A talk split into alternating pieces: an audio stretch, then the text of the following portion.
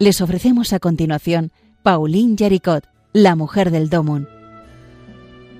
Un programa dirigido por Obras Misionales Pontificias de España.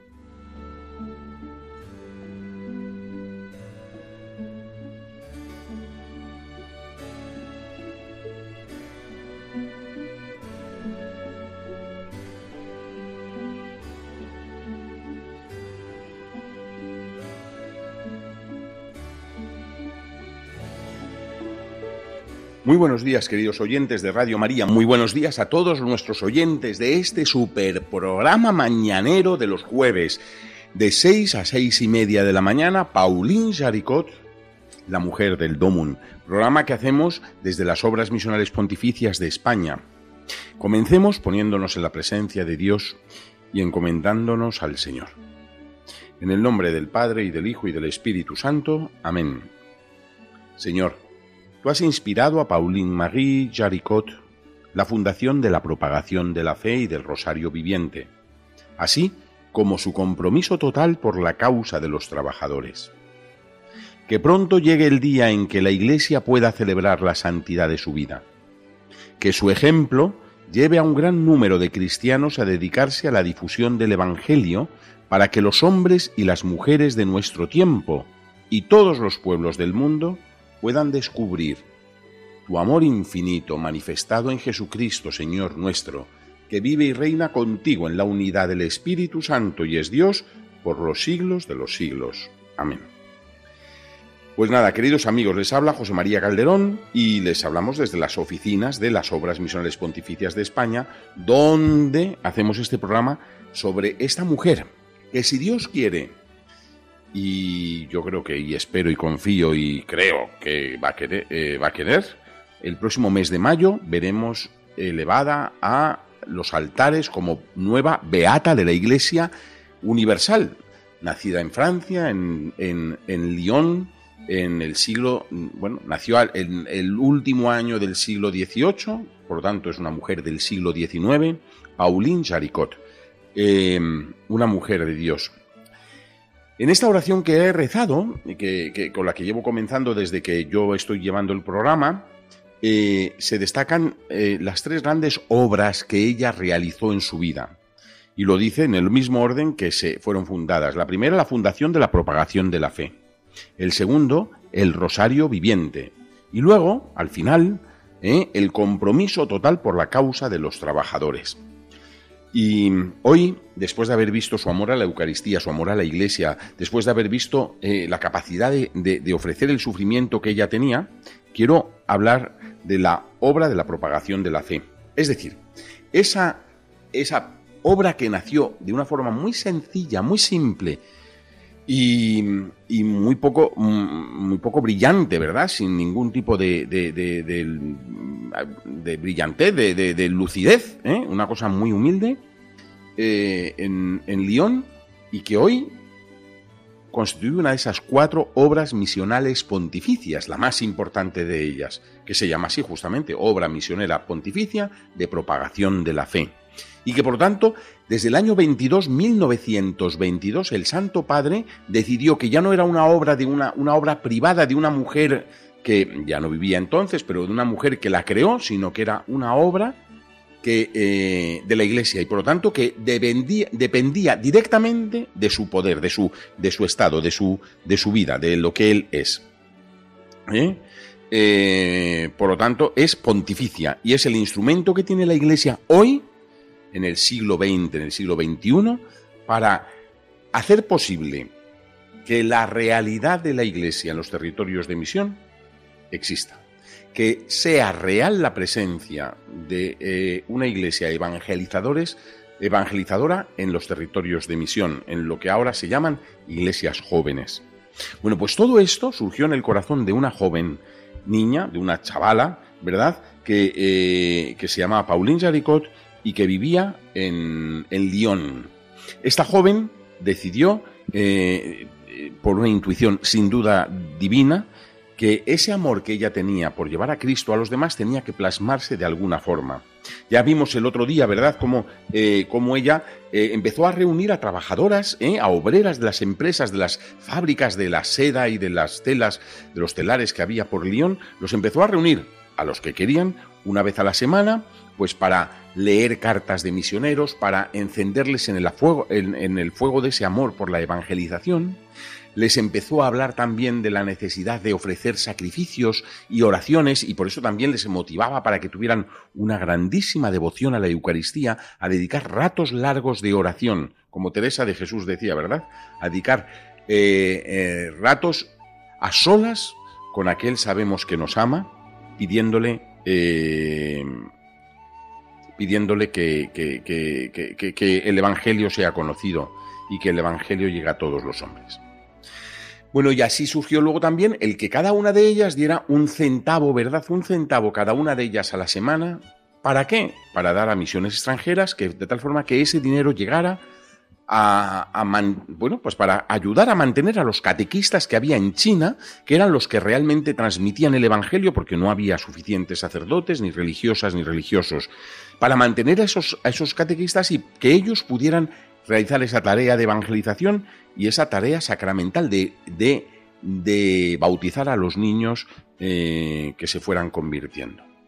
Bueno, pues eh, esto fue una idea apostólica, mm, inquietud misionera de Pauline Jaricot cuando era joven.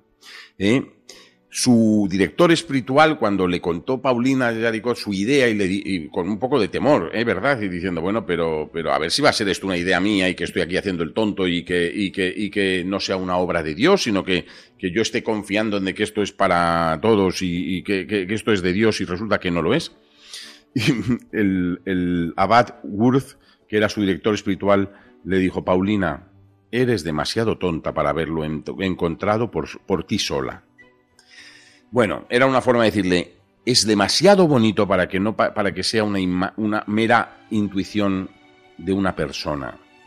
Es demasiado sobrenatural y demasiado impresionante como para que algo tan simple, tan sencillo, salga de nosotros.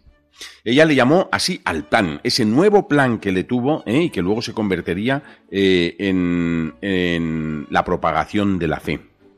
Entonces esas limosnas que daban, y ya los han contado, ¿verdad? Eh, justo Amado, cuando estuvo contando todo el proceso de, de Pauline Jaricot, pues eh, les contó, ¿verdad? Como ella estando jugando a las cartas con sus hermanos, escribió en una de las cartas que eso empezó a escribir... Eh, cogió con un lápiz, ¿verdad? Y entonces, como no sabía como no sabía cómo, cómo, cómo plasmar lo que estaba poniendo en la cabeza, puso los nombres por los que designaría a las personas que cobrarían a los jefes. Y entonces puso primero un jefe de cada diez personas, otro jefe para que, mm, otro, otro, otro jefe para eh, que, recaudaría lo recaudado, lo recogido por diez decenas. Y estos diez, y, eh, a los diez de, eh, centenas. ¿Eh? y así les llamó, por ejemplo, con el nombre gracioso, que a nosotros nos puede recordar, con perdón, los que somos ya mayores, ¿verdad? Asteris y Obélix, ¿verdad? Y les llamaba, para decirles de alguna forma, decurión, centurión, milenario, ¿eh? los jefes de decena, los jefes de centena, los, los jefes de mil, ¿eh? del millar, y algo que parecía muy sencillo. Y así lo empezó a hacer. Ella lo empezó a hacer así. Pronto, muy pronto empezó a desarrollarse por muchos sitios y empezó a extenderse esa, eh, ese deseo de colaborar.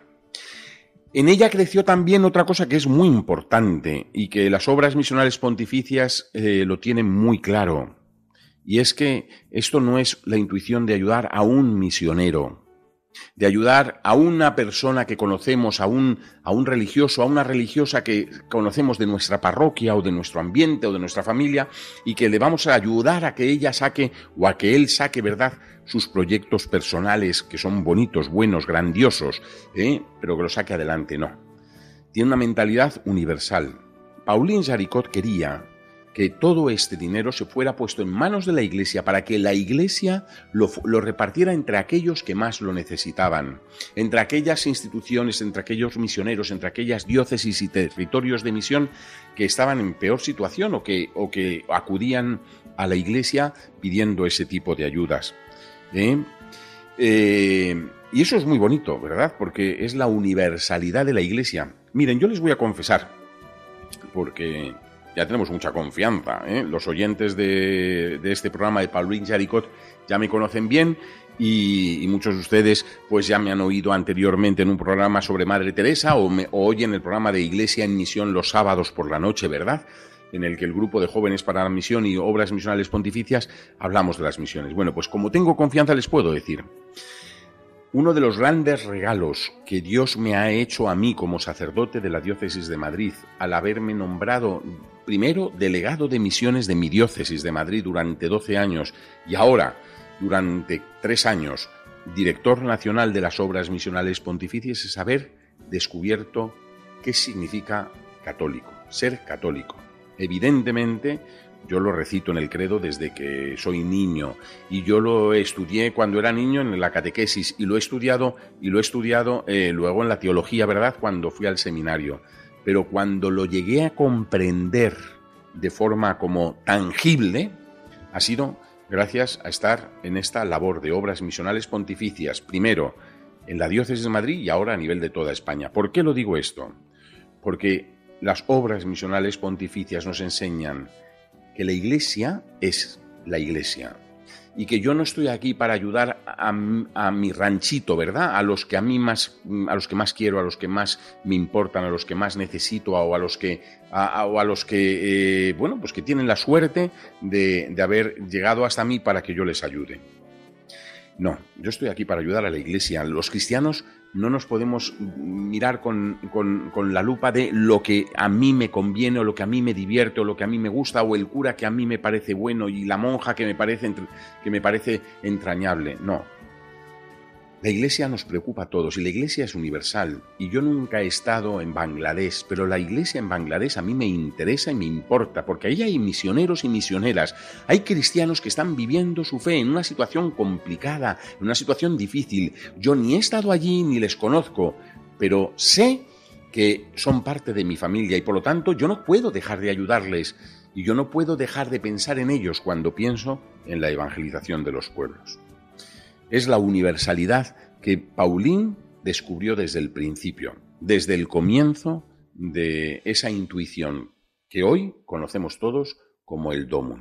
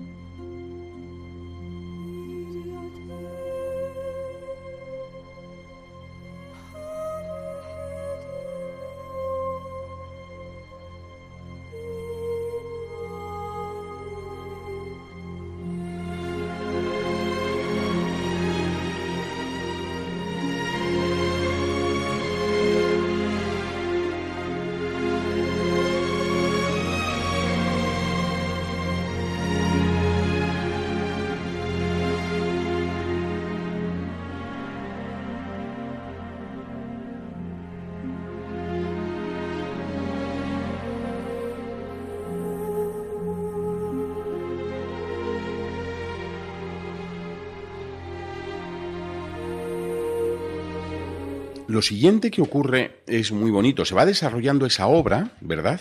Esa obra que comienza Pauline Jaricot, que, llamaremos eh, la propagación de la fe, y que, tenía como único fin la oración y el sacrificio eh, ofrecido para las misiones y la evangelización de los pueblos y la recaudación de fondos a base de donativos eh, para las misiones extranjeras, con el fin de llevar eh, dinero a los misioneros que necesitaban esas ayudas.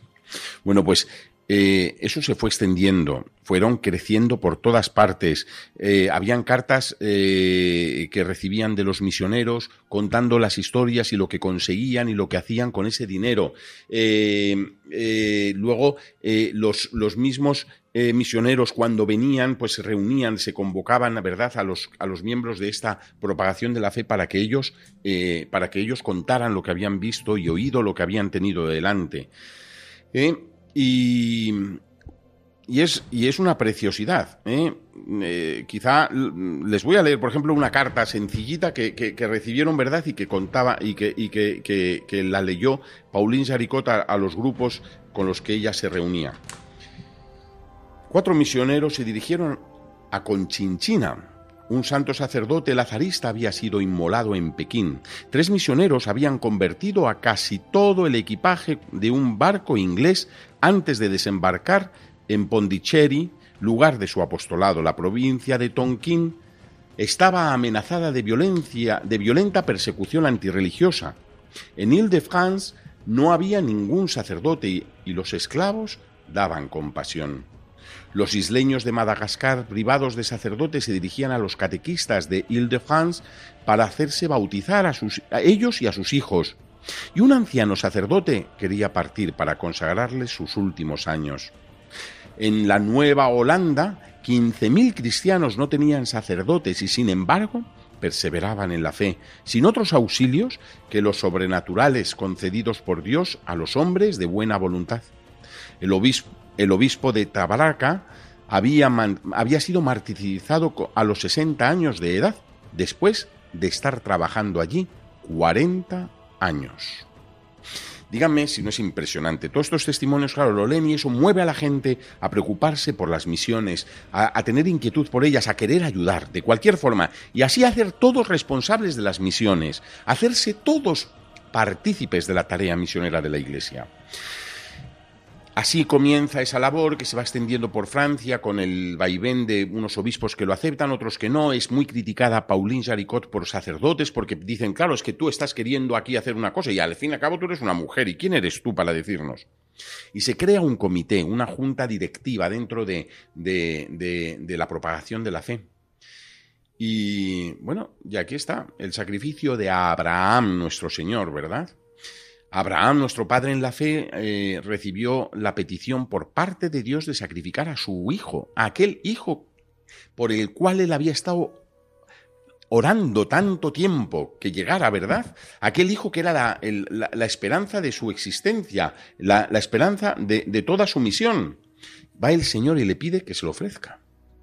Y sin titubear, nuestro Señor, eh, eh, Abraham, perdón, le cogió a su hijo y se lo llevó para sacrificarle. Es verdad que luego allí, al final, cuando ya parecía que todo estaba ya determinado, pues un ángel del Señor le para la mano del cuchillo, ¿verdad? Y le hace, eh, le hace eh, no matar a su hijo, ¿verdad? Bueno, pues Pauline Jaricot fue expulsada de, en esa junta de gobierno, fue expulsada como fundadora. Se le excluyó de, toda posibilidad de gobierno y, y de, control de la asociación por ella fundada. Es más, cuando se transmitía la historia de, esta propagación de la fe, se le borró a ella como... Eh, como fundadora ¿eh? como inspiradora de esa obra. Y, parecía como que ella no había tenido nada que ver, ni siquiera parecía como una miembro más de la, de la, de, la asociación.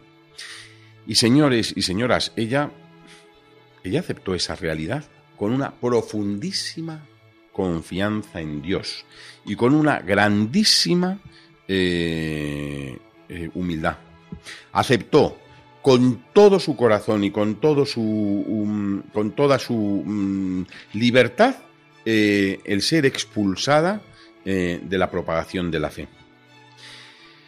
Es verdad que poco más adelante algún obispo reclamó que ella fuera devuelta a la dignidad que había perdido por eso, pero ella misma ya no quiso, ¿no? Eh, ese 3 de mayo que, del año 22 hizo que Pauline Jaricot dejara de pertenecer y de ser alguien en esa asociación, lo cual no quiere decir que no siguiera promoviendo grupos de propagación de la fe en los lugares donde estaba, que no siguiera animando ella misma grupos de propagación de la fe allí donde ella estaba, y que no siguiera ella motivando a mucha gente para que fuera generosa y, y, fuera eh, inquieta y tuviera esa inquietud interior de, hablar de Dios y de predicar el Evangelio. Es el testimonio de una mujer que, que, hizo las cosas más bonitas y que, y que nunca pidió para sí misma nada, sino que lo ofreció todo eh, por amor a Dios y a la Iglesia.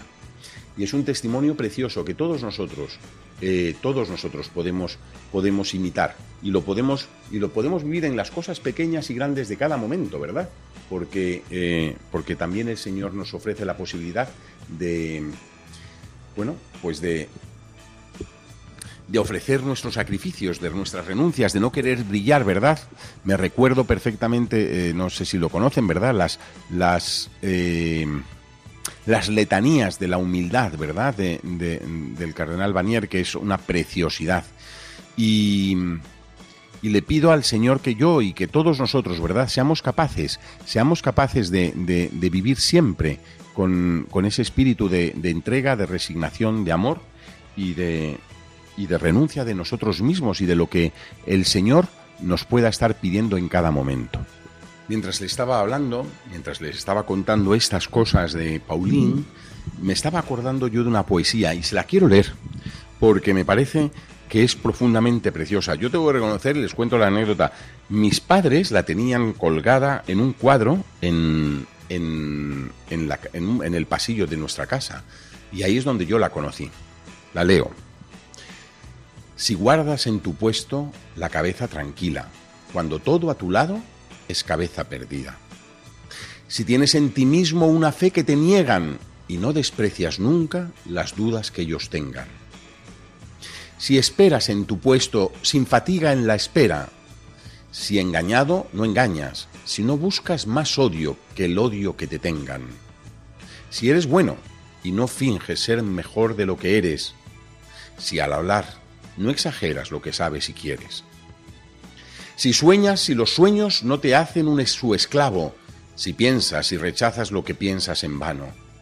Si tropiezas al triunfo, si llega tu derrota, y a los dos impostores les tratas de igual forma. Si logras que se sepa la verdad que has hablado, a pesar del sofisma del orbe encanallado. Si vuelves al comienzo de la obra perdida, aunque esta obra sea la de toda tu vida. Si arriesgas de un golpe y lleno de alegría, tus ganancias de siempre a la suerte de un día, y pierdes y te lanzas de nuevo a la pelea sin decir nada a nadie de lo que es y de lo que era. Si logras que tus nervios y el corazón te asistan, aun después de su fuga en tu cuerpo en fatiga, y se agarren contigo cuando no quede nada, porque tú no lo deseas y lo quieres y mandas. Si hablas con el pueblo y guardas la virtud. Si marchas junto a reyes con tu paso y tu luz. Si nadie que te hiera llega a hacerte la herida. Si todos te reclaman y ni uno te precisa. Si llenas el minuto inolvidable y cierto de 60 segundos que te lleven al cielo, todo lo de esta tierra será de tu dominio y mucho más aún, serás hombre, hijo mío. Esta poesía es de Rudyard Kipling, el autor, ¿verdad?, del libro de la selva. Es una poesía preciosa en la que nos ayuda a ser conscientes de lo que el Señor nos da y de que no podemos tirar la toalla. Pauline es un ejemplo precioso de que a pesar de que toda la obra que ella ha realizado, todo el esfuerzo que ella ha puesto por sacar adelante aquello que ella creía y, sabía, inspirado por Dios en su corazón, cuando se lo arrancan de las manos, ella no protesta, se, se, cobija en el Señor y deja que los demás sigan haciéndolo. Incluso, incluso ella llega a afirmar que seguro que eso le ayuda a que crezca más y mejor. Y ella, por la, bueno, iba a decir por la puerta atrás, ¿eh? ¿Eh? en lo escondido, en lo silencioso, sigue colaborando con esa obra preciosa que se llama Propagación de la Fe. Queridos amigos, se acaba el programa de esta mañana, de este jueves de septiembre. La semana que viene, si Dios quiere y ustedes nos vuelven a, permitir, estaremos otra vez con ustedes. Estaremos hablando de Pauline Jaricot, esta mujer que es la mujer del Domun y que nos está enseñando tantas cosas bonitas a vivir nuestra fe.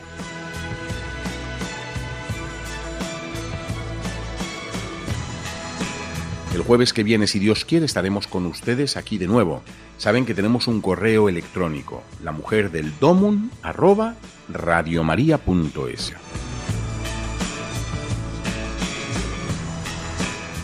Han escuchado en Radio María Pauline Yaricot, la mujer del domun, un programa dirigido por Obras Misionales Pontificias de España.